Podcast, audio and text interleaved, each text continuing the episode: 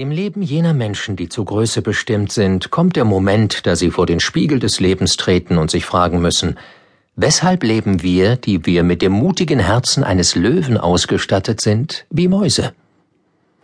Wir müssen unseren eigenen müden Augen mit festem Blick begegnen und prüfen, warum wir so viel Zeit damit verschwenden, jeder nur erdenklichen Ablenkung nachzugehen. Warum wir vor dem Gedanken zurückschrecken, der Welt unser wahres Ich zu zeigen warum wir so schnell vor Konflikten davonlaufen und warum wir bereit sind, uns zurückzunehmen. Wir müssen fragen, warum wir uns dem hektischen Treiben der Gesellschaft willfährig fügen, warum wir uns in ihrer Mittelmäßigkeit verlieren und uns mit dürftigen Belohnungen zufrieden geben, wo doch die Natur den Verwegenen, Entschlossenen, Kreativen und Unabhängigen unbegrenzte Freiheit, Macht und Fülle bietet. Also jedem von uns. Wir müssen fragen, ob der Wunsch, uns sicher und akzeptiert zu fühlen, uns nicht zu Sklaven der herrschenden Meinung macht und zu Sklaven der Langeweile. Wir müssen fragen, wann sind wir bereit, zu einer höheren Ebene des Seins aufzusteigen?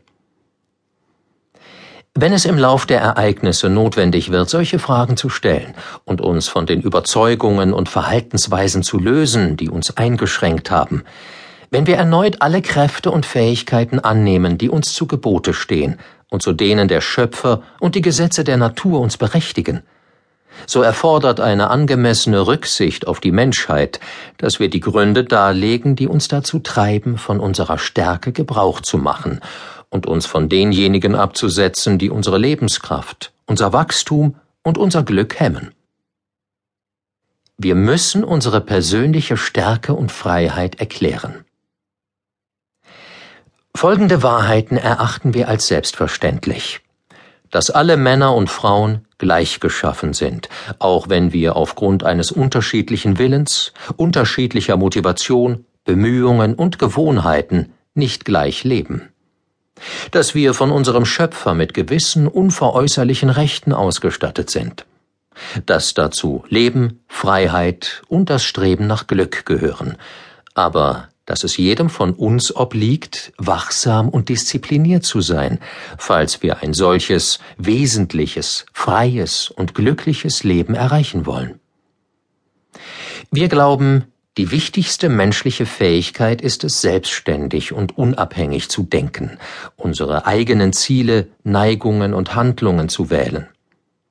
Denn im Herzen eines jeden Menschen gibt es einen natürlichen Trieb hin zu Freiheit und Unabhängigkeit eine psychologische Prädisposition, sich selbst eine Richtung zu geben, ein biologisches Gebot zu wachsen, sowie die innere Freude daran, das eigene Leben zu bestimmen und voranzubringen.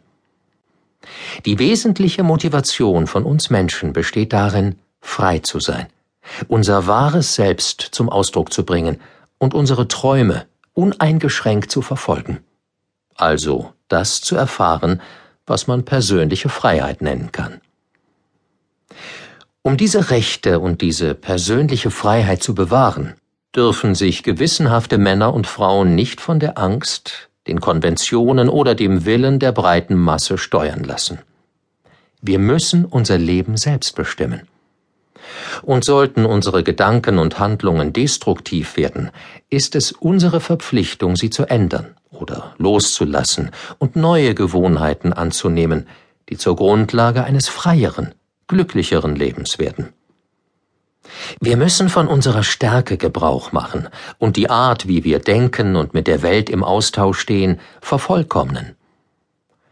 Wenn Selbstunterdrückung und gesellschaftliche Kontrolle über längere Zeit unsere Kraft und unsere Selbstständigkeit eingeschränkt haben, ist es unser Recht, ja, unsere Pflicht, ein solches Leben abzuschütteln, erneut aufzustehen und unbeschwert durch die Pforten der Großartigkeit zu schreiten. Lange genug haben wir geduldig gelitten und dabei gehofft, dass uns eines Tages irgendjemand oder irgendein glücklicher Umstand mehr Möglichkeiten bieten und uns zufriedener machen würde. Aber nichts, was von außen kommt, kann uns retten. Und die entscheidende Stunde naht, da wir entweder in diesem Leben gefangen bleiben oder aber beschließen, dass wir eine höhere Ebene der Bewusstheit